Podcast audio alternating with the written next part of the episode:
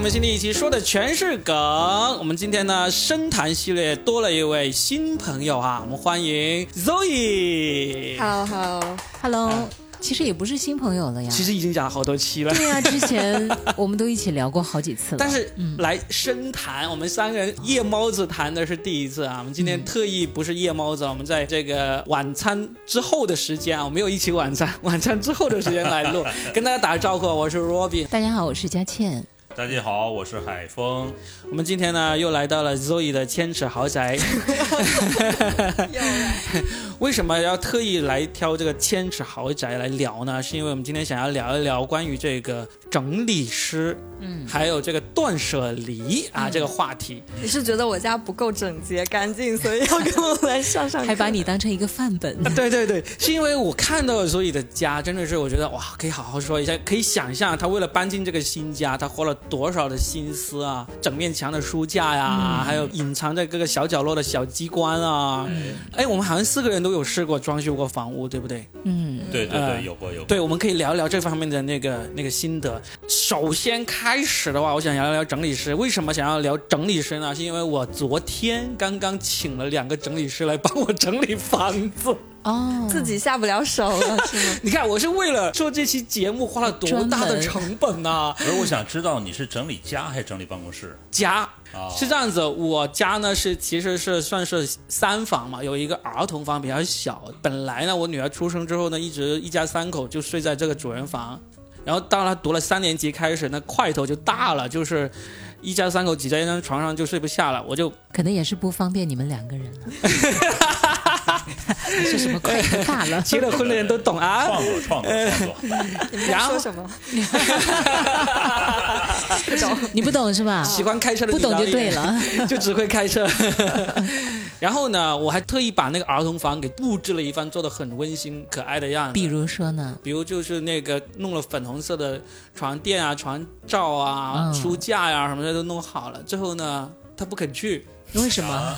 他想要奥特曼吗？迪迦，你是我的光。不是，关键是那张床他喜欢，知道吧？离不开那张床。他要跟妈妈睡。嗯，结果我就一个人被赶到了那个儿童房睡了一年，哦，最后你才是那个月光女神啊！我就忍不住每天早上一睁开眼就是粉红色的床罩，然后看到那哎，个公主就有一首歌《粉红色的回忆》，夏天夏天悄悄过去，留下小秘密。，对，你每天早上闹钟就这个吧？差不多，就在就在一堆迪士尼公主的环抱当中醒过来，都是粉红泡泡。所以实在忍无可忍，我就说要把客房给清出来，因为客房以前是我妈在住嘛，但是这她这段时间她都不愿意来我们这边住了，就是到处跟她的朋友云游四海去了。嗯，我就说把那个客房给清出来，但是清出来的那个功夫很不简单，我就特意请了两个整理师过来帮我整理。嗯，哇，我这第一次，因为整理师这个话题现在很火热，你随便在淘宝啊，在收纳师也叫嗯对，他好像还分很多门派的，你知道吗？啊，哦，比如说就正宗 最早应该是从日本开始的最早其实在德国，啊，是吗？就是这种家庭整理师哦。二十世纪六十年代，就是二战之后，嗯，德国极简主义从那儿开始的。一是艺术，二是生活。从哦，德国开始这种极简主义，一是从那个设计开始，就家庭设计开始。嗯，它主要是那种叫特别简简单的设计，其实就是是简约而不简单。对，就像现在的那个欧洲的一些这个像瑞典的这种这种风格的设计，从那儿开始的。哦你们知道有一个美国那个特别红的，就是那个大屁股的那个，呃卡戴珊，他的一个应该叫千上亿的豪宅了吧？然后我在网上啊看过真的千尺豪宅，我看过他的那个视频，就是，嗯，其中有一个重点啊，因为实在太豪了，但是都很就是干净。然后其中有一个是一个洗手台，就是一大块的石头，然后那个水就是这样，对吧？你你应该看过那个，它的水是不停的蒸。对，就是造价很贵，但是很多人弹幕就说哎，这不跟我们老家那个 有点像吗？但是。那个是真的超级花钱的，对，嗯，对，所以这个整理师呢，因为我在请他们之前，我就已经知道这个职业很火，甚至身边都有朋友去考了这个证，嗯啊、他们也想着业余去做一做这样子。我请过来，我其实我对他们整理的很满意的，嗯，但是我发现有一个很有趣的点，就是很整理贵吗？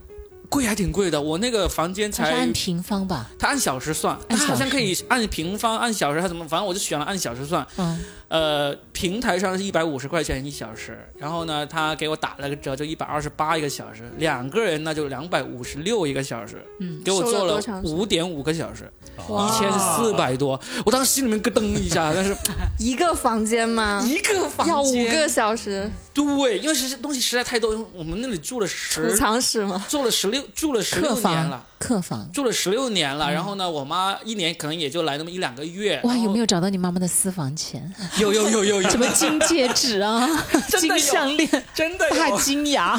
真的有，老太太本人都已经忘了。真的，我有看猜他都哎，忘了。我跟你讲，收拾房间啊，就有这种妙处，就是不知道从哪个角落里突然之间，一个当年失散很久的一个值钱或者是很有纪念意义的，然后突然就出现了。嗯，嗯，所以我我看那个文章上说，他说请个整理师给我整理个房间要一两万块钱，是我不配吗？有这么一个标题啊。我后来就换算了一下，就我那个。我家其实不大嘛，因为那个房间就十来平米，就收了我一千四百多块钱。我觉得要是把客厅啊、主卧还有儿童房、厨房弄弄的话，肯定是过万。嗯，就很贵。哎，你下次请我们三个吧，我们挣这个钱在哪？给你打个三折。对，哎呀，哥你也太廉价了，还三折、五折、五折我折。跟你们说，你们肯定不够专业，因为我真的是看我，我就看着他们，我就发现，首先我速度肯定比不上他们，就是那个速度。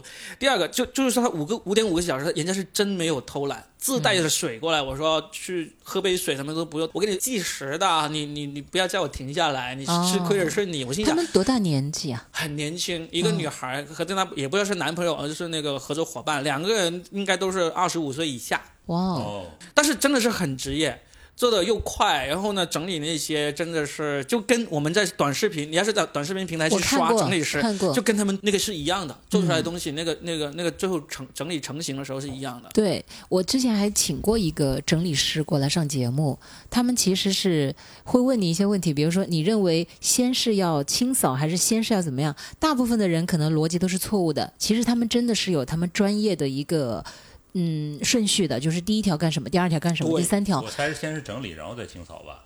嗯我已经忘记了。哎，我跟你说，来来，我 实际性，我发现他们有一个很特别的地方，就是他最后走的时候啊，他能够让我做到这个房间地面上是没有什么垃圾的，但是他不会帮我清洁的。我说，哎，这个地板，我就我就意思是说，要帮我帮我拖一下再走。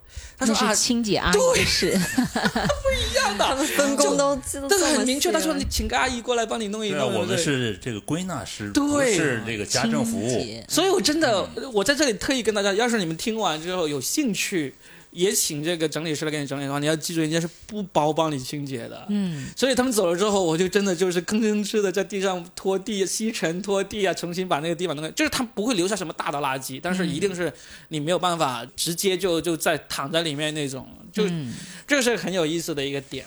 哎，那我想问一下，就是中间你是不是全程都要在旁边？因为毕竟有很多东西要还是不要，得要征询你的同意啊。对，他是这样子，他会问我是不是全程都在，在的话他就可以随时来问我嘛。对呀、但是呢，如果你不在的话，他就先是第一时间就是跟你确认哪些东西能扔，哪些不不能扔。他会在那个屋里给你找个地方，把扔的地方摆在一起，全摆在那里，然后呢就开始把那些不扔的又又分门别类的放。而且我发现他们叠衣服叠了好长时间。你的衣服太多了吧？因为那个房间里面有我妈的衣服，然后呢，我有个外甥女也过来住了差不多一年的时间，也拉也留下了一些衣服在里面，也有我的衣服，所以大家分门别类的放，然后真的当时放放完之后，你看的真的是，如果你是那种。对井井有条、特别有执念的人，你会看得很舒服。就像你去到商店，看到那些摆在一格一格的那些袜子啊、领带啊、衬衫啊或者内衣裤啊，那种一格一格摆的很漂亮。强迫症会觉得很舒服。对对或者是当过兵的人，那我特别想问一句，有用吗？没用的，下一次就没，一次就弄乱了。当下还是视觉效果挺好的。就拍个照用是吧？对朋友圈儿，然后用一次。是的，那也是心里还是蛮舒服的吧？就是让你知道，其实这个房间是可以变成这个样子的，只是能力有限的问题。最主要是我还不好意思发朋友圈，因为那其实都挺旧的衣服，而且是我妈的衣服为主。哎，他们会给你建议说哪些东西是可以扔的吗？他不建议，就是你确定要不要扔。但是有一些明显看起来，他能看出来你处于犹豫扔还是不扔的时候，他他会给鼓励，建议他会鼓励你扔，哦，他会说这个其实已经没什么用了。比如呢，比如有一些包，我用了好多那种旧的包包，因为以前经常有那种旅行回来的，包括运动包啊什么包，其实都已经放床底下，都已经布满灰尘了。你能够看出来是有这个记忆的，有情怀的，但是你觉得还是得要扔了。就是就是用不着建设银。行存一百亿流念，这个赶紧扔，大客户，一看到就心痛。所以，因为我这次动心思是也是因为呃，我在那个微博上看到有一个朋友叫黄彤彤，就是那个女作家嘛，她那天说她请了个整理师来给她，才三百多块钱。我现在哇，三百多块钱可以啊，这我也花得起 啊！最后花了一千四百多，心疼。嗯你家跟他家的难度是不一样的。我后来了解了。首先，黄彤彤那个女作家呢，她也是独身也是跟 Zoe 一样，刚搬进新居没多久。对啊，他的整个装修啊，还有入住啊，他都在他的微博啊，他的博客上都是有呈现的不是博客了，微信公众号，呃对他都有。第二个，他其实经常请，嗯他好像每隔一段时间就请一次，所以所以那个工作量就小嘛。嗯，哎，这个才三嘛，然后我就这傻傻乎乎的就直接就叫了。不过我觉得还是值得，就是至少。我当天晚上就住进了我梦寐以求的个人独立房间，不用在公主的怀抱当中睡着，你尽量让人家那个成果保持的时间久一点。尽量不要保破坏持了多久啊？昨天才弄好，我昨晚才睡了一晚。对啊，你大概能保持多久？预计呃，四十八小时核酸？应该保持到明，保持到明天早上吧。四十八小时吧。对对，我我最后说一个，有一个很有意思的点，也是值得分享，就是我原本昨天周三嘛，我是约了他们来，我约了他们中午十二点来，然后我就想着两三个小时可以搞定了，但是我有一个失策的时候，我没想到我老婆昨天是要在在家办公的，因为现在疫情，他们公司每周有一天在家办公，所以我老婆在家，他们来的时候突然敲门，就很意外。他说什么人？我说来做这个房间整理。他说我怎么不知道？就你知道吗？那一刻啊，就是我马上跟他解释就瑟瑟清楚。发抖啊！就后来我跟我有马一个上跪下嘛！我有一个育儿妈妈群嘛，我跟在育儿妈妈群里面说了这个事情，他们说你疯了，你这是侵犯了母狮子的领地啊！因为平时家里，专利，你知道吧？那是他的专利。因为平时家里就是负责这个收拾的，主要是他嘛，嗯，所以。我在没有通知他的情况下，引入了两个陌生人，其中还有一个是一个年轻女孩来收拾他的领地，可想而知，为了安抚他，这花了多少心思。又给他发了个一三一四五二零的红包，你总得高过给那个收纳阿姨的。把那个建设银行那个纪念包里面的钱全都给他，把妈妈那个金戒指又重新求一次婚。然后晚上回来之后，就果然是因为其实已经收拾很好了，但是因为他没有做清洁嘛，很多地方还是很、很多灰的。嗯，为了为了让他晚上回来，这个怒气只是已经没有怒气了，就是那个敌意要降低一点。我都已经、已经自己先做了一遍清洁了，但是依然是他在晚上做清洁做到了十二点多，嗯、然后就。各种数落说这种事情为什么不早早计划好？为什么不提前说？我觉得这个时候你应该说：“老婆别说话，人家钻进被窝里嘛，该干嘛干嘛，好好服务一下嘛。被窝里也是脏的。被窝里不脏是你是脏的好吗？不对呀、我记得你住的是单间儿啊。就是这样子，就是关于嗯这个整理师、收纳师，我的切切身体会。嗯，其实我可以说，我是为了做这期节目，特意花了一千五百块、一千四百块钱的成本。意思是让我们三个报销吗？问题是只有他享受到了这个成果。你们可以去轮不流去。你可以这样啊，你轮流给我们三个上门服务一下吗？把你学到的东西学以致用。对呀、哦，可以对呀哦，啊，我不需要，你哎哎，我看还好，他家里有母狮子，海峰哥好像是挺有这个收纳，因为你想想，我们今天要说这个这些话题的时候，他是前所未有痛快的就答应了，嗯是不是因为你在这方面特别有心得？没有，因为我被这个佳倩呢是这鄙视过一回。啊，嗯，有一次呢，就是说下了节目，我上去可能有一点事情，他说呢，我们大家一起陪你上去哈，转一圈嘛。哦，就看到你的桌子，对，办公桌，嗯然后他们就强烈的鄙视了我一下，说啊，你办公室这么乱，跟你的人完全是不一样。你说一下当当时的感受。当时的感受，嗯，挺复杂的。人长得干干净净的，帅帅气气的，没想到办公桌是这个样子的，就没想到这个办公桌金玉其外是吧？就好像我见到的很多明星啊，背地里都不知道干了些啥事儿啊，塌房了是吧？塌房了，塌房了。但是说真的啊，我我也没什么好好那个嘚瑟的，我更邋遢，真的，我很邋遢的。所以你这就是你从来都不回那个公司办公桌的原因是吧？哦，我的办公桌是非常干净的，因为你没用啊。几乎不去。但是我是这样子的，我在公共区域，就是在我们家的公共区域、客厅以及嗯，就是别人会入住的房间，我会保持一个基本的干净。这个我一定会做的。我觉得我是一个很虚荣的人。嗯，呃，但是在我自己的房间里，就是乱到让你们没有地方下脚。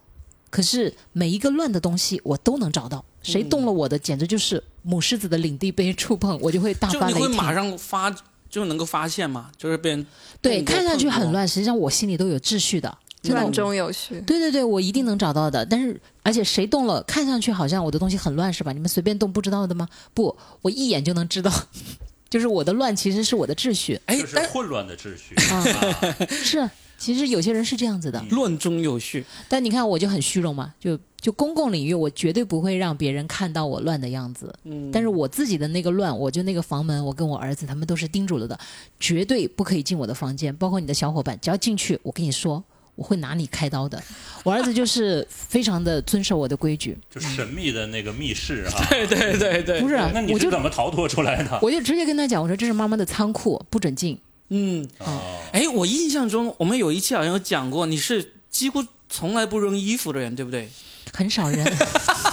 我就跟那个老太太攒那个垃圾袋儿一样，那个塑料袋儿一样，我很喜欢攒衣服，呃，嗯，我舍不得扔。你会知道你的所有的东西的具大概位置，就能够很快的找出来吗？都能够记得。啊，对我虽然记人名不行，但是我记这个特别厉害，就是那件衣服什么时候买的，花多少钱买的，在哪里买的，跟谁一起买的，我曾经穿过，在哪儿出现过，我都知道。选择性记忆，你看他还是能记住。没有没有，其实有有人会有这种的，其实我也有这种能力，但是我原来不知道，因为有一段时间，呃，我岳父岳母他们那边房子要装修，然后就来我们家住了大概两三个星期吧，当然他们住的真的是好像是非常的痛苦，因为我们家真的是非常不符合我岳母那种处女座整洁癖的那种那种哎你怎么不是这个钱让你岳母挣呢？岳母想挣，他敢开这个口吗？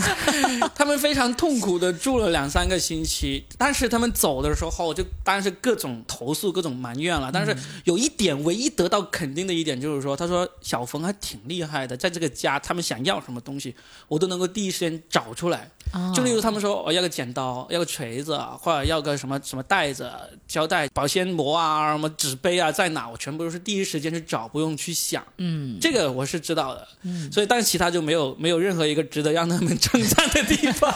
有这个已经够了。其实我觉得，比如说你记得这些，你记人名也好，还有我记我的这个服装，虽然都不值钱啊，但是对我来讲，因为它有特别的意义，它陪伴了我整个青春。嗯，就是它陪伴了我整个青春。我觉得就像 Zoe 的书，你看他一柜子的书，嗯应该说是整墙的书。我想他对于他来讲，可能每本书也是他独特的吧。因为很多人收藏玉石、珠宝或者收藏鞋子的，好多男的不是也一整面墙都有那个手办，对，还有那种手办。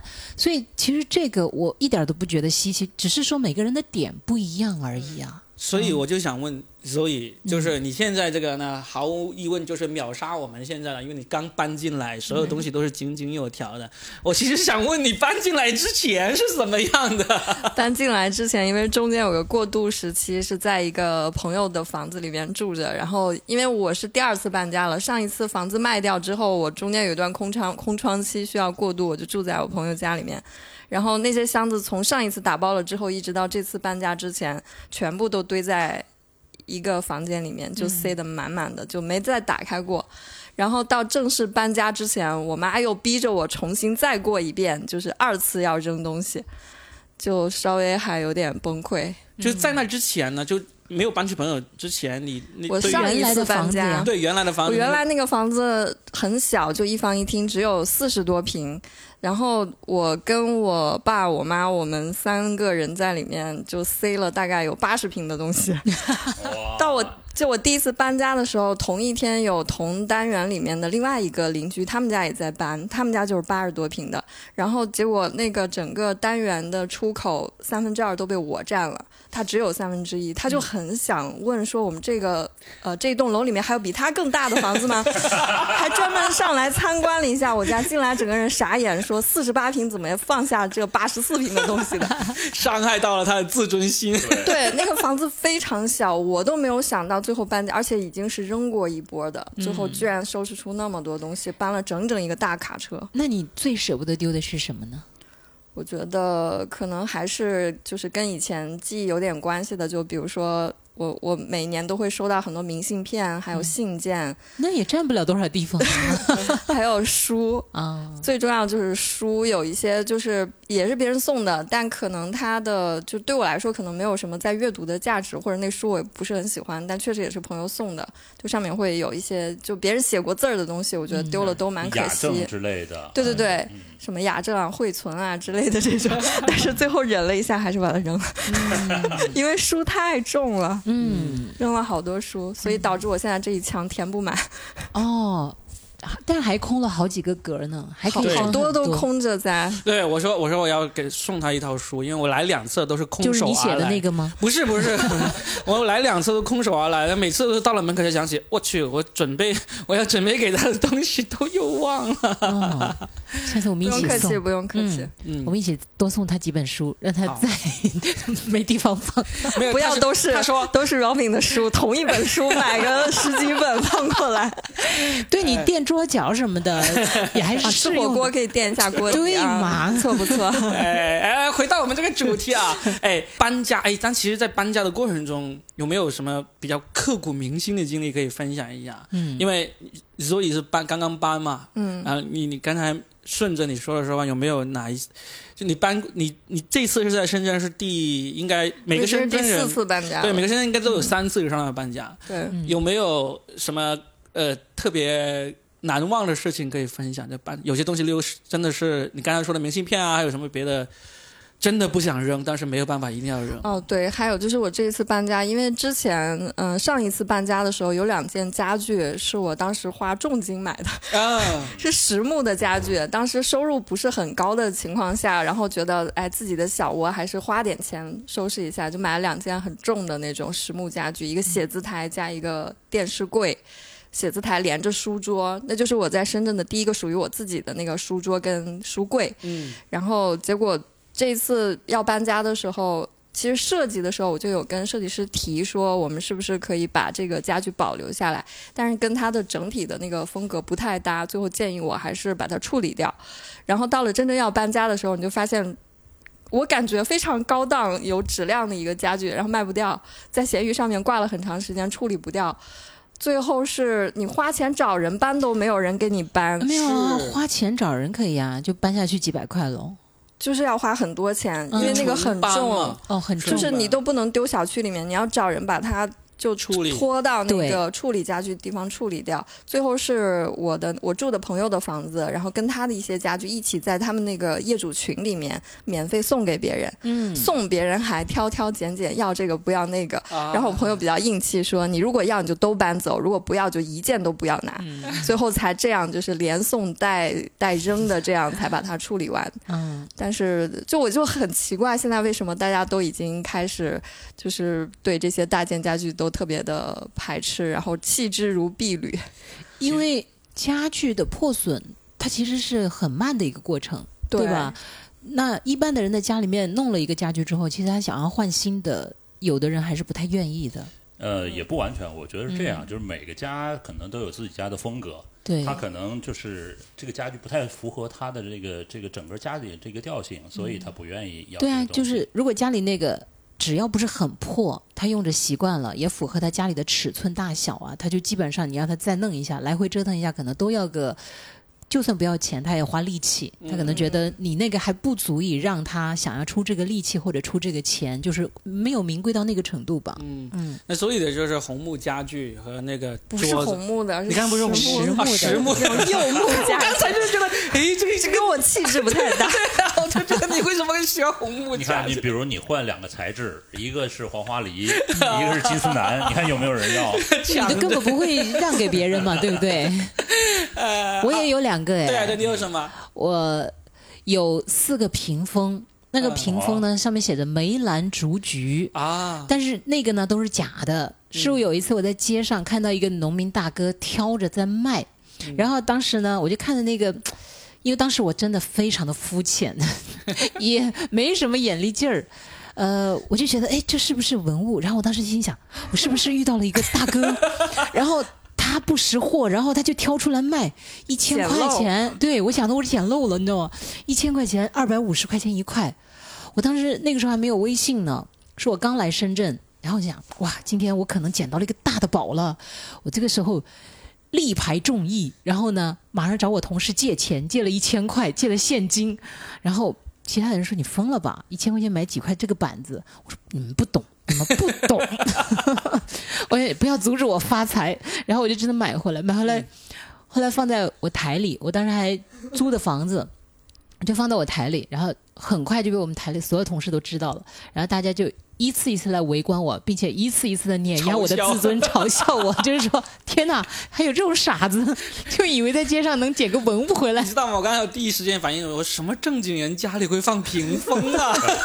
不是那种挂在墙上的那个，哦，挂在墙上，对，那种板子一种一种装饰品。装饰板，装，饰板，但是你可以理解成放办公室，你放哪儿呢？把它挂，因为它很。薄，它不是那种很大的，嗯，就有点像一幅装饰画一样。当画一样挂在墙上对，上。梅兰竹菊四块，啊就有时候你们去一些那个古色古香的餐馆，它可能门上挂了，因为后来我在很多个古色古香的餐馆都发现了。我们现在是说断舍离，不是说我们买买买。我知道，我想跟你说的是，我就是不扔，啊我不扔的原因。我其实后来就一直堆在角落里，但是我就不扔，因为我留在那儿就是为了提醒我自己，不能再这么二了，就是以后不能再这么上当了我。是觉得那那大哥吧，本来找四个二百五包下来的，结果一个二百五就包下来四个。喂，你为了警戒自己啊，可以给他们插个旗杆，然后插到背后，穆桂英挂帅。而且当时我还觉得我不能只买一千块，我就应该还买第二次，我还留了那个大哥的电话，然后当时那个电话的名字叫做。古板花文物，我存的那个名字叫古板花文物，哎，后来你鉴定了没有这东西？还用鉴定吗？我台里的同事都帮我鉴定了我的智商啊你，你应该去查一下，这大哥给你安什么名字，在他的通讯录里面。二百五，乘四，二百五对啊，吗？二百五乘四嘛。人傻钱多，然后真的，哎呀，我整个人，但是我现在就看着也挺喜乐的。哎，你买个装饰画也得几十，还一直放着吗？一直放着，我就不扔。啊，我就想着，要是当等我老了回乡下了，我把它带回去，挂在门上，传给我的孩子们。就是他虽然我买的时候不是古董，但是到以后到我老了，我就跟他一起变成了老古董。关键是他之后 对我这个老不死的和这些老古董将会一起传给我的孩子们。变成一段传奇。我祖奶奶的二百五，是的，我那二百五的祖奶奶好吗？祖传二百五，祖传二百五你可以开个餐厅把它挂起来，就像你在别的地方看到的那样。是，而且后来我发现，其实不光我一个二百五，因为当时我还嗯喜欢看朋友圈嘛，我有一个朋友，他在长沙装修了一套房子。哇，他还很大方的把房子的每个角落都拍出来，就是九宫格的图片。诶，我就突然发现了，他也有，他不叫梅兰竹菊，呃，他叫什么来着？一般都四个字的叫什么？燕瘦环肥，不是，又来了。又来了。春夏秋冬，哎，对，春夏秋冬，他的就是春夏秋冬，就是。嗯我不知道在听的朋友们有没有见过那种，就是中间是一块玻璃，然后里面画了一些画儿，然后旁边就是一些木格的那个镂空的，在很多那种就古镇上都能见到的。但是我后来真的安慰我自己，我觉得大哥挑着也挺不容易的，那么板子也得卖五十块钱一块吧，是不是？再加上中间的玻璃。还有这种工艺，虽然那个美术那个小孩看起来不太灵灵泛的样子，就是画出来不是很灵活嘛，但我觉得怎么地它也值个一百多块吧，得了，我觉得值啊，值啊值啊，嗯买了教训。峰哥呢？有吗？你有吗？买有买过的教训或者断舍离的故事吗？嗯，教训倒没有，因为我确实很少买东西，我买都是比较现实的东西，就是能啊使用上的、比较现实的能使用上的东西，就是钱，是买钱就是基本买的都是很实用的东就西。电器啊，或者说就是工具之类的是吧？还是对对对。啊？嗯但是你说这断舍离哈，我就想起这个小的时候家里家里就有那么一个大的木匣子，就是锤子、钳子、镊子、焊，然后螺丝钉、钉子等等等等，所有都有。你只要能找到的这个这个材料就都有，包括那个圆的滚珠啊等等等等都会有。然后呢，等我长大了之后呢，我就梦想我说我一定要有有这样的一个东西，工具箱，工具箱，对。嗯后来我就是工作了之后，我发现这些东西可能离我生活很远，嗯我就再也没有这个这个就攒这些东西。目前家里可能有一个钳子，有一个锤子，然后几乎就没有别的。啊，对啊，原来用的很少，因为用的越来越少了。电钻得用一个吧？呃，电钻有，但是现在电钻基本上都找那个管理处来帮忙，我都买了个电钻。这么厉害啊？，对啊，我就想自己钻。所以有吗？我也是借了同事的，但是真的很爽。就我之对前墙上打钉的时候，就是对超级爽，啊特别峰哥，你你会自己打那个电钻吗？我会啊。啊，你们会都会啊，就我不会，天啊！它那个电钻还可以充当那个螺丝电的。对对，这个是拧螺丝、对松螺丝嘛。对对对对对但是打墙的那种你们都有吗？就真的是打了墙上，冲击钻嘛就冲击钻，你们都都会用吗？用过，会会用啊我用的是简单的，没打过墙。这么？我用过简单的打螺丝那种，木头等等等都可以。我打过墙，就整个人跟着那个噔噔噔噔在 这好像被电了一样。麻麻的。嗯，所以所以其实峰哥是东西买的也不多，所以扔的也不多。对，呃，扔的还是比较多的，嗯因为这个就不是我要扔，主要是这个另一半要扔，那哦你只能对，只能随同。但是你看，我就在办公室的时候，就很多东西都没扔，嗯，特别很多纸头我都没扔，因为写个写个东西可能我就记在那儿了。哦，后来我那次整整理的时候，你知道怎么整理的？嗯，拿手机拍照，然后就扔掉了。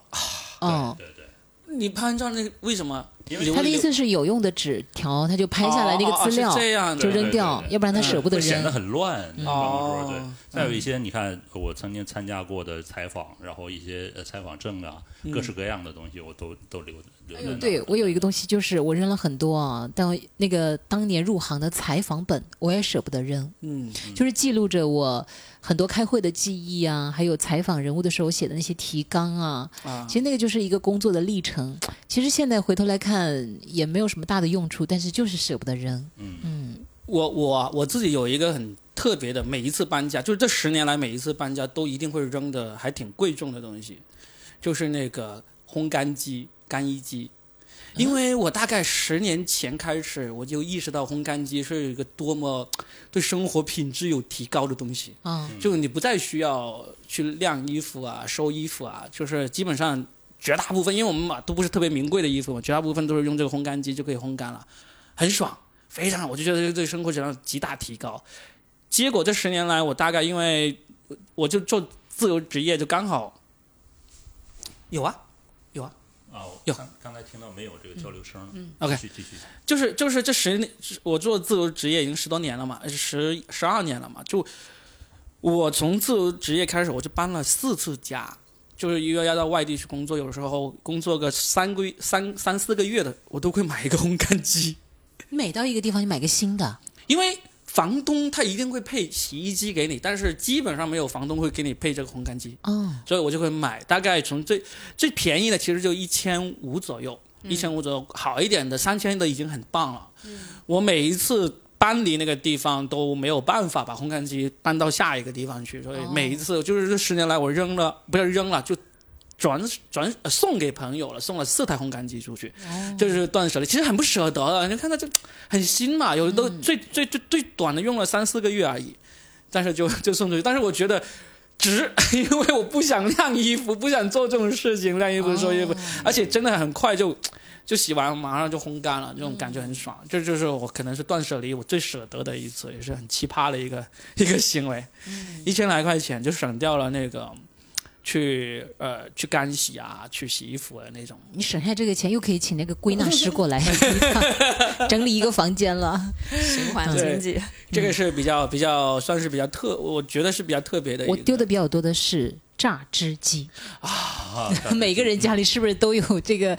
就是食之无味，弃之可惜的。对对对，我们可以进入这个话题，就是说，因为我们都搬过很多次家，特别深圳人啊，我在深圳搬过八次家，哦，然后在外面加起来我就搬过两位数的家，就是以及装修房子也有过。我们有没有什么就这种买的东西啊，或者整理的东西、收纳的东西有值得值得跟大家分享的经验？例如嘉倩就是不要买榨汁机，对不对？因为我买了太多的榨汁机，最后其实它的使用率都非常的低，关键是的平均每个能用几次就不超过一个手指头。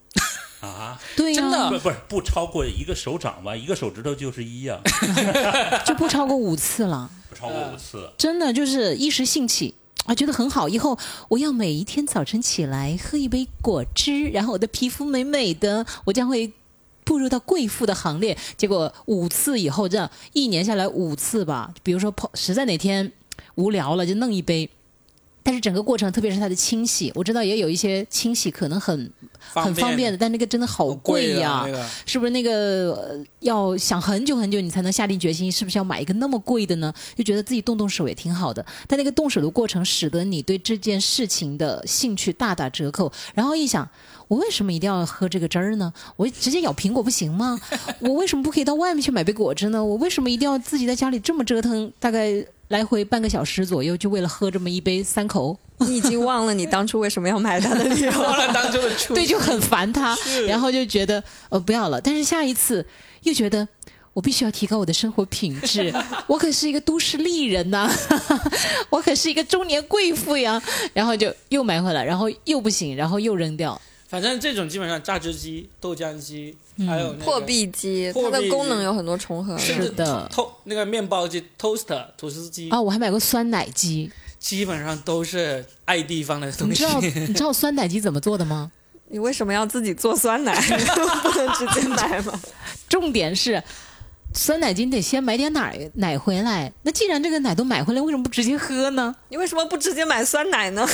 对呀，我买了个酸奶机，还买了个煮蛋机。嗯，然后我心想，煮蛋机，那鸡蛋不就放在水里煮一下就行了吗？为什么我非得买个煮蛋机，放在那一颗一颗，看上去好像很漂亮，都觉得是就是消费主义引导我们的，但是？煮蛋机有一个好处，就是当你早上要送孩子那个去上学，你要做早餐的时候，嗯，因为现在煮蛋机是可以有定时的。对对对。你晚上把煮蛋机放进去，然后定个五六个小七八个小时，它就可以蒸。你起床你就有个鸡蛋了，因为鸡蛋你、哦你弄时候还很烫什么之类的，你要早早弄好了。哎呦，我家门口那芭比馒头，一块五毛钱一个的那个茶叶蛋可好吃了，真的。所以嘛，这种东西，我就觉得真的这种厨房家电就基本买了就好了，就是那种肯定你不得不用的买了就好，什么榨汁机、嗯豆浆机。你像我岳父岳母，他们是对豆浆是有迷之爱好的，他们是反对牛奶，一定要喝豆浆那种人。他们的豆浆机也是新买回来用一段时间之后呢，也是没怎么用的。嗯，我觉得这个应该要问问周乙了，他的新家里面有哪些是他买了之后有点后悔，现在想扔的，但是又舍不得扔的？现在后悔也不能说呀，钱都花了。哎，我觉得所以可以讲一讲你的冰箱是怎么进来的故事，跟大家说一下，就是有点奇葩，因为我房子就是尤其是厨房，它基本上犄角旮旯全部都得利用到，因为它面积本身不大，然后又是一个转角，还把生活阳台包进来，强行增大了一点。然后那设计师想尽办法把所有的每一寸空间全部都给我利用起来，然后而且里面塞满了所有你能想到厨房可以用的电器。所以我现在有一个水槽式的洗碗机，有一个消毒柜，然后有呃抽油烟机，有灶台，然后有一个四开门的冰箱，然后还有一个蒸烤箱，还有一个净水器，然后还有就是你说那些小家电，就是榨汁机、破壁机、豆浆机，我送你酸奶机好不好？给我我也不会我我做酸奶，听你讲了这么多，我敢肯定这个蒸蒸烤机肯定是使用率最低的。不不不吗？就是对于一个不太精于做饭烹饪的一个女生来说，蒸烤箱的利用率反而非常高，因为它可以蒸一切、烤一切，啊，然后可以热早饭什么的，就是有它它的作用可能比微波炉还要更大一些。那你自己做饭的频率高吗？我现在每天都自己做，我从来哦不吃外卖，很少。就是他上次有病来，被迫叫了一次外卖，点了披萨，到现在没吃完是吧？在冰箱里放着等你。对，呃但是它真的，我觉得还蛮实用的。就所以有需要蒸的东西，你从超市买回来之后，直接冰箱里取出来就可以放进去热，然后烤东西，然后它都有现成的那个菜谱，就是你选那个程序的号码就可以。你比如说，你今天要做一个什么呃蒸扇贝之类的，你把食材放进去，你选择那个程序，就它就自动给你煮好了。嗯，就实用性其实我觉得还蛮高的，但是反而是我家有超级多的锅，我有四个三个电饭锅，一个高压锅，然后还有各种大大小小数不清的锅，奶锅我都有两三个。所以我觉得他们家最值钱的就是厨房。对，应该是含金量最高的我觉得厨房房。最有趣的是它那个四门冰箱，你听到刚刚听到没有？啊，对对对，我还没说那个怎呃么进去，装了些啥呀？就是那个那个冰箱，因为它的位置也是很奇葩。结果就是等冰箱来的时候，厨房已经全部都弄好了，然后发现冰箱进不了厨房，那个门的尺寸比冰箱又窄了一圈，拆了冰箱门，拆了门，它都进不去。那怎么办？还好我这个厨房还开了一个传菜口，这个 像一个吧台一样的窗户。最后是找了搬家公司的人，三个小伙子，然后把这个冰箱横着抬进去、平躺顺进去，然后把它才放到它原来哎该在的那个位置你整个。四门冰箱，你是打算在这儿四代同堂用这个冰箱？啊，以后可能真的是这样。然后完了之后就想起那个叫把大象装进冰箱需要几步？我觉得你这个四门是满足了这个的。对，把冰箱放进厨房需要第一步？的，他当时给我形容，就在这个传菜传菜的窗口把冰箱平躺的运进去，我就觉得，我那时候第一时间想起了那个黑人兄弟抬抬棺那个，就就是用那个那个形式给抬进还得去。唱唱着小曲儿。而且他说，这个冰山进去了之后，就是到他彻底退役之前是都可能出不来了的不可能出来来的了。你只能把它啊砸了，可能都出不来。对，到时候再找四个小伙子，还是可以让他出来的。对，我是搞不定了。哇，好，那你一定要多用一点他哈，要不然对不起他，真的我。现在把它塞得满满的。我当时看了，我就第一时间就想到一些什么七宗罪啊，里面那种冰箱可以藏人。我刚才也想，我都不好意思说，我都不好意思说，你知道吗？我说一个作案现场一，个一个女孩子一个人住要那么大的冰箱干嘛？你想说的我有点起鸡皮疙瘩。比如以后隔壁老王可以藏身于此，谁会藏冰箱里？他还想出来吗？对呀、你看谁会藏冰箱里？嗯，想都想不到。想都想不到，他就藏了，多完美的藏身之处！你知道那种隔壁老王爬窗台都掉下去的有多少吗？他从冰箱出来，他就直接可以进那个蒸烤箱。哎，重口咱们味的，说的是少，重口味的来怎么了。多了这么多东西？哎呀，主要是四开门的冰箱啊！其实是需要的啊我觉得冰箱是需要的。嗯天哪，你们对冰箱的那个使用率那么高吗？对对对对，是需要的。而且冰箱像我，我觉得买冰箱一定要买那种呃可以制冰的。嗯，这个冰块夏天还是挺重要的，哦，你们要喝酒，因为喝酒啊、喝饮料、喝啥都都有用得上。哦，我都不怎么喝冰而且，所以而且可以制冰的 冰箱现在还没这个功能。可以制冰的冰箱还有个好处，就是客人来了可以给他们展示说，嗯，看可以制冰的。哦，我都很少有人到我家去哎。嗯，其实我很想说这一个，就是今天真的太感谢佐伊，以及我其实觉得有一点点，就是小小的忐忑。我听过的就是在深圳呢、深圳人的特点是，对人都会很热情，然后可以请你吃饭，可以请你出去 happy，但是最后一步是什么呢？就是请回家，其实是需要做很大的一个准备的。就是并不是每个人都可以轻易的到我的家了，因为家就是好像我们深圳人最后的一个堡垒。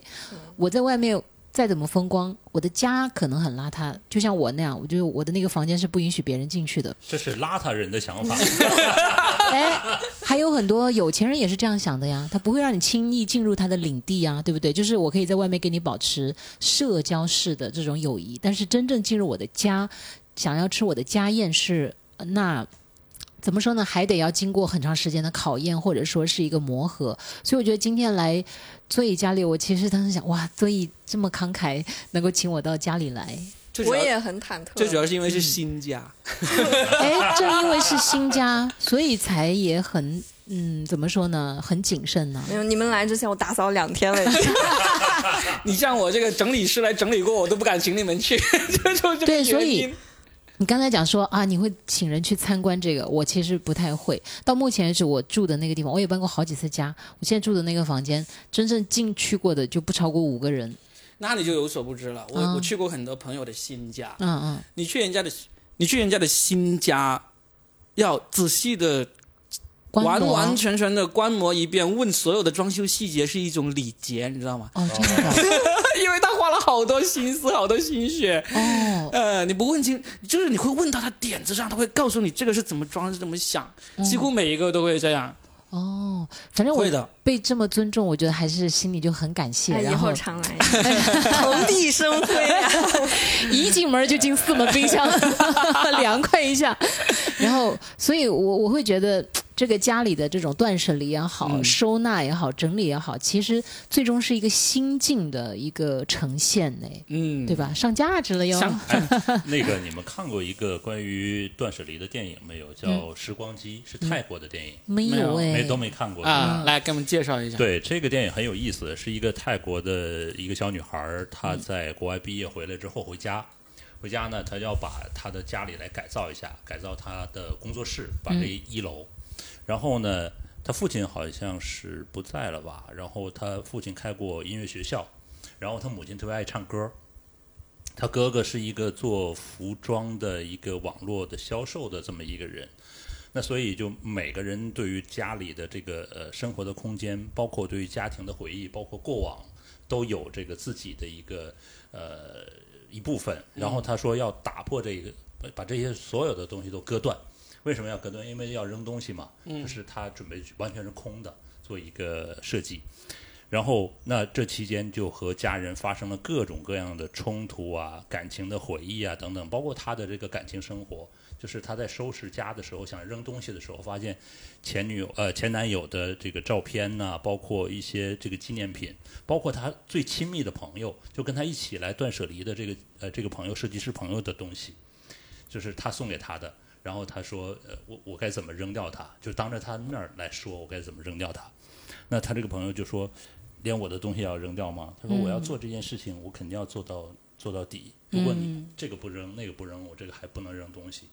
嗯，就把这个整个情感的这个过程融到这个所谓的断舍离当中。哦，所以我来理解，就是呃，无论是归纳和断舍离，其实都是一个情感的一个放下，它不叫割裂。嗯，所以有些东西我们是可以放在心里的，不一定放在身边。嗯，就像朋友一样，他送我的东西，就是周一说的，送我的书，我最后还是把它扔掉了，可能他不需要，我已经看过了，虽然雅正，虽然是这个会存的就留在心里了嘛。对对对，因为友情还在，但是书不一定非得在。那有些人可能会在乎这个事情，比如说这个嘉庆送我一本书哈，回头一到我家一参观书架，一看没有，全是 Robin 的书。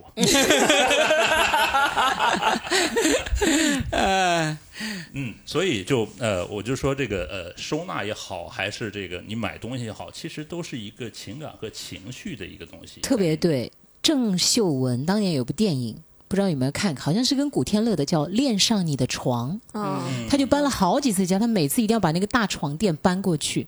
好像到了新家，他没有那个大床垫，他是睡不着的，或者是他觉得，对，就是不光是练那张床，而且是怀念的是在那张床上跟那个男人所发生的一切的一切的一切，滚床单嘛，你是说？欲生一死。主要是盖上被子纯聊天的那些思想的碰撞。对啊，就是灵与肉的结合嘛。所以当时他，我记得一个印象特别深刻，他是跟刘青云还是古天乐，我忘了。但是那个电影是有的，对吧？嗯你们都有记这名字记得。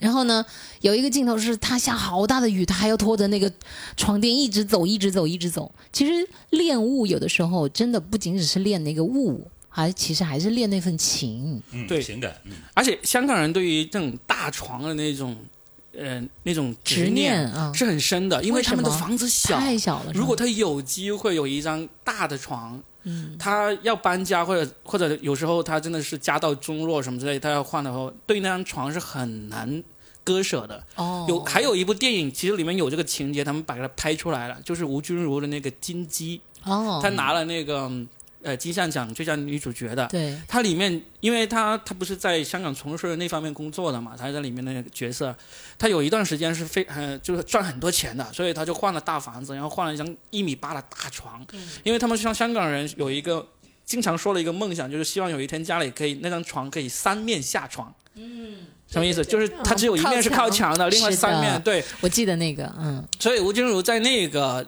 呃剧情里面，她就某一段时间收入最高的时候，他就做到他有一张一米八的大床，可以三面下床。然后，然后呢，那后来就马上没钱了，就他借了很多钱，然后就别人来收他的家里的那东西，然后就要把这张床给搬走。他说死都舍不得舍。死都不舍得这张床，然后最后最后把这张床。从中间锯开了一半 拿走，我觉得这个很夸张，但是他当时那个情景真的是很深刻。我觉得他拿金像奖其中一个经典镜头就是那个镜头，他就嗯，坐在那个只剩一半的床上面，在那里哭的那个场哦景。然后当时那个搬家人来搬的时候，他求那个人不要把他的床给搬走啊，他说你要我做什么都可以。这种哇，真的是我就觉得吴君如拿金像奖这个真的是实至名归啊。实至名归。就是还有一个电影啊，就是呃，志明和春娇不是拍了好几部吗？嗯其中有一部是有杨幂的加入嘛，就是对她到北京来了嘛。第二集应该是对，第二部的时候，就是那个张志明就来北京这边工作了。其中他有一个朋友，就好像有一个镜头，他们的公司到北京这边来，然后他就跟那个朋友们说：“来来来，看看在我们内地生活有多幸福。听，呃，听什么？啪啪啪的声音。那是什么啪啪啪？壁炉啊，那个柴火烧起来的啪啪啪的声音啊。他说。在香港啊，你怎么可能会听到这种声音啊？意思就是那个房子很小，你是不可能，你别说壁炉是吧？电暖炉都不够。对，所以他的意思就是，以后我们的工作重心要转到这边来。你看这边你可以拥有大的房子，甚至还可以装上壁炉。就是，所以一个房间对于整个人的幸福感的提升来讲太重要了。那除去房价这一个哈，我这个太敏感了，或者说说起来就是一话太长了。但确实，在一个房间里面，有些人可能喜欢满满当当，因为他觉得满满当当就代表他会有安全感。其实很多人是喜欢的，他不喜欢家里空荡荡的，空荡荡他就觉得哇，我没有安全感了。包括很多人收纳，我有一个朋友，他买。呃，衣服也好，买鞋子也好，他一定一样的，就各种颜色都买。我觉得我了解他的过往，他曾经家庭条件是很不好的，所以他就是通过这种东西来怎么讲呢？填补他过往的缺失也好，或者是他现在精神上的一种富足也好，他总之看到那几个东西都摆在那，他心里就觉得，嗯，我不用担心我过几天没衣服穿，或者我过几天没东西吃，他就喜欢囤这个。然后还有一个朋友呢，他就家里特别的简约，就是可能精神真的已经到达了一定的高度了，不再需要这些物质来给自己提供保障了。嗯，我觉得这种自信是我所追寻的，但我现在远远达不到。嗯，哎人，家说那个就是家，其实就是你的内心的一个外化，就像你刚刚说的，就是家是我们的最后一道堡垒，堡垒，嗯就是你就想把这个堡垒装成你理想中最舒服的那个样子，所以你在里面会待得很舒服。嗯所以也就有些人是不愿意别人闯入到自己的这个境地里面来的。嗯对，哎，你说到这个，我们最后我来问一个问题，就是假如给你一种能力，你有可以不费吹灰之力就把你家里面的某一个或者整个家或者某个角落，应该是某个角落，你要把它收拾好，就像那些厉害的收纳师一样，把它给收纳好，不用你花钱，也不用你花力气，你就动个脑子把它弄就可以弄好就，打个响指，打个响指就可以弄好。啊你们有没有哪一个地方是真的很希望可以把它给弄好一点的？嗯，来，周宇先说。所以应该是刚刚经历过了。我就希望有人能天天帮我铲猫屎，把猫砂盆周围处理干净一点。哎，哦那其实有一个方法，啊可以不养猫啊。哎，猫在听着呢，跟我好多年猫在听着呢。听着对不起啊，喵喵，我纯粹为了节目效果。哎哎，我我有一个，嗯我有我有两个，有一个呢，说好就一个的，我就说一个啊，呃，另外一个呢是不是我力所能及？另外一个就不说了，就是我女儿的玩具，从小到大的玩具，这个算了，已经是我超出我的权利范围的。我说一个，在我权利范围，但是我已经十多年没有下定决心，因为没有这个打一下响指就好这个能力，所以呢一直放在那里不去不敢去弄的，就是家里面那些书啊、文件啊、文件夹那些，你知道我换了好多份工作。我每一份工作回来，我都会有从公司带回来一些，就是那个文件夹呀，还有那个刚才海峰说那种纸啊，各方面的东西。然后还有一次，我还开了开了咖啡店，开了一年，嗯咖啡店就留下来很多这种账本啊、那个菜单啊这些，就是当年的菜谱啊、参考的书啊什么之类的。我都不说是书了，书是也是很头疼要处理的，就是这种啊，塞了满满一大柜子。你就会知道里面有很多东西你是不舍得扔的。然后呢，你要扔的话，你要整理的话，至少花个几天时间才能整理的。就那个角落，就牢牢的占据着家里一个一大个角落，你不想去动，你就希望自己有一天有这么的能力，打开响指，它就，完了，你你又不是把它扔掉，你就整理好，你知道你肯定会扔一些，因为当时例如第一家公司那些东西，你肯定已经毫无感情了，你可以扔了。但是上一家公司的，你可能还是 还是有多少有点感情，因为没还没多久，所以呢，我就觉得这这一块真的是希望有这么一种能力。当但是我我觉得是这样哈，嗯那你就是会经常想起来，但是从来没有翻动过，对不对？没有翻动过，对，多少年没有翻动过？至少十年了。那那接下来十年会翻动吗？我不知道，那可以扔了，我觉我我。希望做完这期节目之后你都不用整理，你就整个把它丢出去。就狠不下心了。我觉得不是，我觉得像那个罗大佑有首歌唱的那样，永远也不会想呃什么，永远也不会想起，但永远也不会忘记，嗯，是吧？那个歌词是怎么唱来着？反正就是不会轻易的想起，但是永远也不会忘记。我觉得那是那样一个点的。对，他要是想扔，其实今天就不会在这说了。对啊，是懒吗？不就是是懒，就是你懒是一方面。就是你知道你要去碰它，你要花很多的精力要准备。你就像我昨天那呃请两个那个整理师过来，他们整理的时候，我就在旁边做我的事情。他们问我需不需要扔的时候，我才过去一下，我就能够坦然的面对那些要扔的东西。但是那个毕竟不完全是我的东西嘛，但是这些、这些承载着你工作十几二十年的记忆的东西啊。特别是我开咖啡店那一大堆啊，一大箱子那些资料，我觉得这种不舍是什么呢？就好像如果我要是把它们丢弃了，好像就我记忆就没了。对我好像把那一段的我给抹去了。对，可能那一段的我也不成功，也没有那么重要，大概，但是对，但是就是你不想抹掉它，对，嗯，因为没有过去的那个自己，就没有今天的自己。嗯，所以要看看那部电影叫《时光机》，是吧他的这次整理就和过去来做一个告别，一个了断，然后新的开始。但实际上，过去的那些东西，他也很久没有翻动过，对只有拿到那件物品的时候，或者是看到那些文字之后。才慢慢的知道我过去曾经有过什么，但当然实际上了，实际上那些东西并不能改变什么了，只不过是不需要它改变呢。对我我的意思就是说，你再去翻动它，其实呃，也就是一次这个把水搅起来。每个人的情感点是不一样的。峰哥，我觉得你可以做到，就是你心如止水的面对你过往所有的这些物件，但是有些人是做不到的，嗯，真的。比如说 Robin 就做不到，或者说我我那些衣服真的可能也不值钱，也不好看，我可能也不会再穿了。对，这辈子都不会再穿了。但是我每次看到他的时候，我就觉得他是我作为一个呃土土的女孩儿，就是一点一点的进阶，从最开始没有自己的审美风格，然后买很多稀奇古怪的服装，是为了追随潮流，是为了融入人群，为了获得某一部分群体的认可。服装就是我的表达的语言，因为你没有办法一下子让人家知道你的灵魂到底怎样。那女孩子嘛，年轻的时候就当然是从外形上来想要努力的去达到一个什么样的，对吧？或者是一个阶层，包括比如早些年买奢侈品，不就是为了要融入大众吗？但多年之后，你终于明白，其实你不需要融入任何群体，你就是你自己。但是这个心路历程是要花很多年，是要花很多的钱，花很多的事情，你才能够。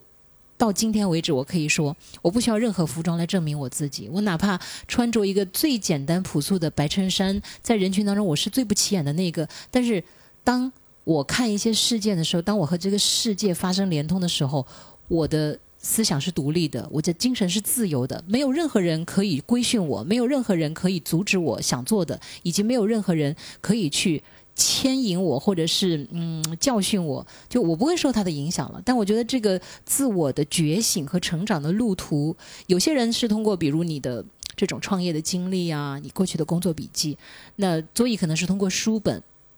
因为你早些年看的书和你后来看的书一定会有变化的嘛。那我不知道峰哥是怎样，但是比如我知道你是通过那四扇屏，我是那个屏是一个佐证，但是我觉得其实服装还是我很重要的一个语言。因为早些年我是一个呃对自己的外形不是很自信的一个女生，所以我努力的希望我是不是打扮的个性一点，我是不是打扮的艳丽一点，我就能够让更多人注意到我呢？后来我发现其实这些都只是一个外在的东西。那这就是一个自我的进化的一个过程啊，其实挺重要的。我我希望他们看着我那些衣服，有的时候好像是不同的我，你知道吗？嗯，就是有呃有两个，一个是珠光宝气，你们看过吗？郑少秋啊，还有那个好多人了。郑少秋在里面演一个富家呃演一个女孩子，她后来嫁给了一个有钱人贺峰啊，就是。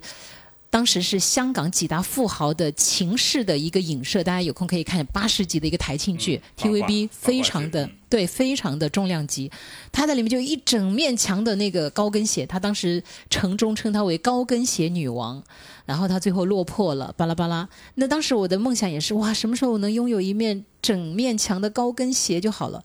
后来终于明白，其实这些东西重要吗？不重要。哎，我觉得这又是一个变化，就是你终于不再会被一双鞋，因为鞋其实也是一种象征。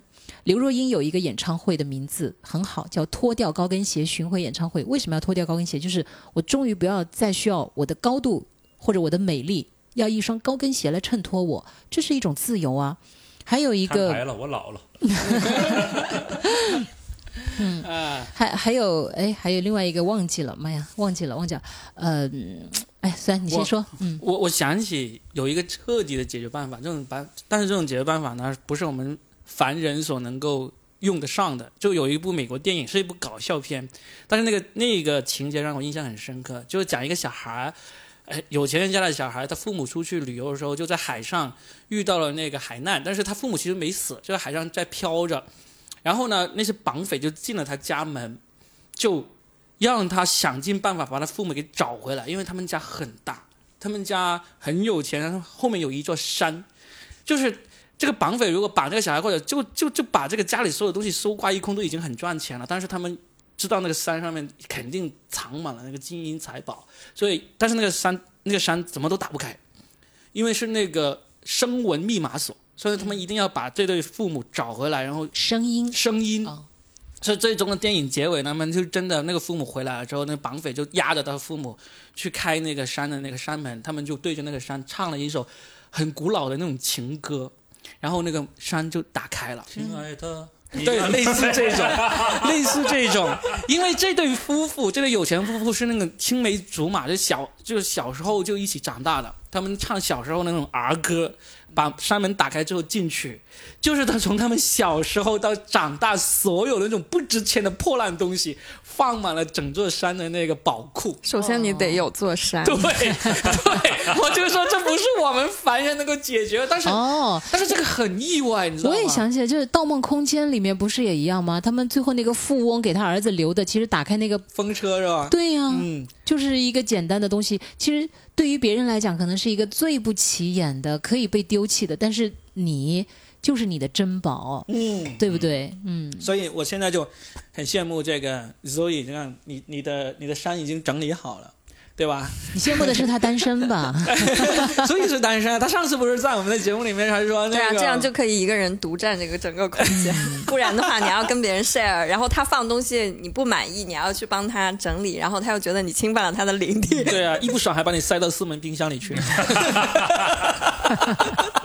越来越像个恐怖片了。所以记得先动手啊，先下手为强，万一动错了呢？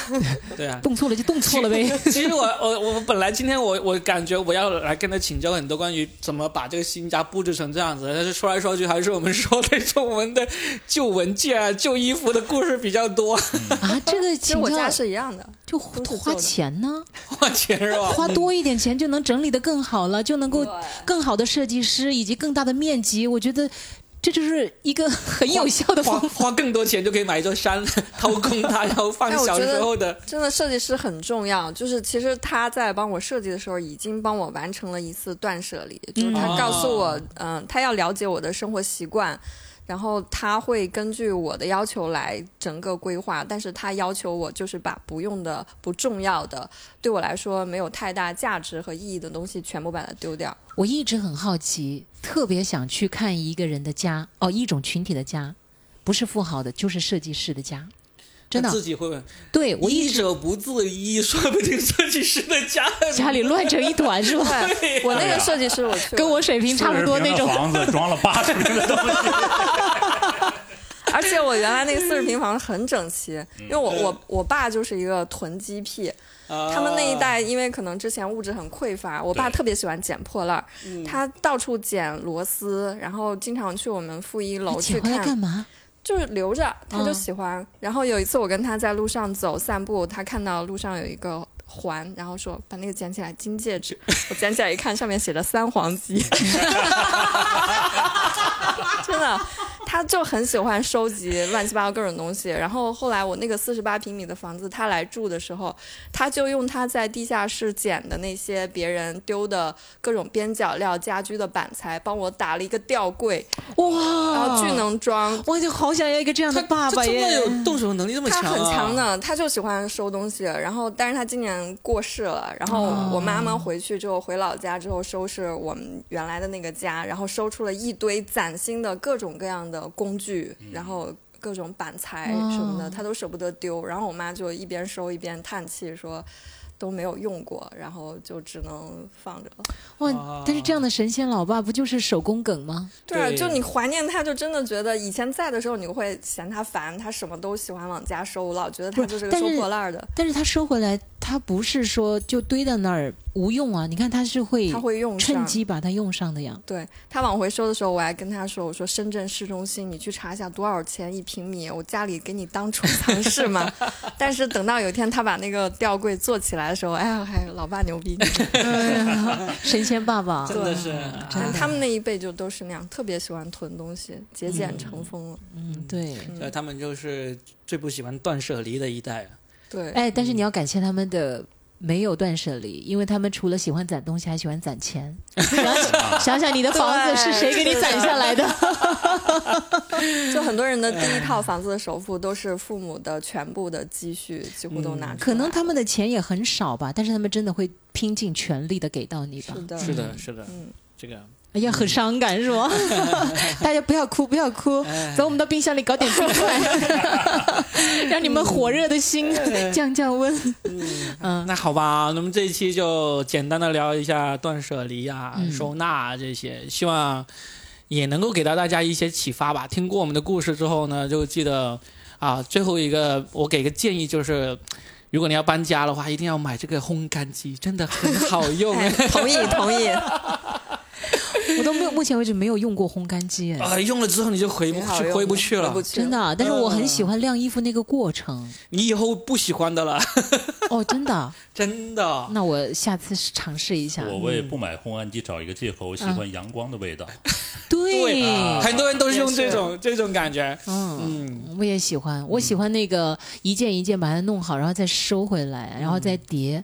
可能是因为早些年我爸爸跟我妈妈留下一些记忆吧，比如他们到现在为止啊，我还爱收那个毛线，收个毛线你收了之后干嘛？你说的是哪个毛线？是真的那个织毛衣的毛线。收完之后干嘛？当然我不会收纳那么多，你织毛衣吗？你会？我很想织，是为什么？就是因为我的记忆里面，我爸爸和我妈妈就我不知道你们那会儿那个爸妈是怎么样的，一般是这样，就是男的吧，在那个两个膝盖那儿缠绕一个八字形，对对不对？然后母亲就在旁边，就是开始织，或者是把它卷成一个坨坨。对，我的记忆点就特别的深刻，所以现在我要是看到好看的毛线，我哪怕不用，我都想买回来。嗯，当然我就控制我自己，买回来让那个男人缠一下个八字，你又不没有，想下次缠在他脖子上，缠紧一点。就代替跪榴莲、跪搓衣板，就是在腿上缠那个毛线。我说了，想缠脖子啊，不要把我拐回来。就是就是，但是那个真的是我印象很深刻的，就是毛线给我的感觉也很柔软呢、真的就是你你说这个，但我控制我自己不要收纳这些了。嗯，嗯，就这是我的一个。你看，你鼓励大家那个烘干机，我就讲的那个毛线。对啊，好啊，我们那就今天就差不多。有没有最后想跟大家说一说，我们那还有什么心得可以跟大家分享一下？等会儿去参观一下冰箱。心得就是好，多挣钱，买大房子，请更好的设计师，买山，对，买海，买游艇，每个城市买一套房。不是断舍离吗？今天的主题。今天的今买天的主题买买是如何暴富。买了之后再送给你喜欢的人。呃发现今天根本就没有人可以做到断舍离。没有，真的做不到。反正但是就可以聊得到，但是做不到，知易行难，对吧？嗯，行啊。那我们不管是最后说大家断舍离也好，还是那个买买买也好，就是就分享一下嘛。可以了，来四门冰箱，来四个人，每个人进个门，嗯，可以了。好，也欢迎各位听众在留言里面 跟我们分享一下你们的断舍离或者买买买，或者是各种奇葩的好玩的行为。嗯，好吧好嘞，我们下期见，下期见，拜拜拜拜拜拜。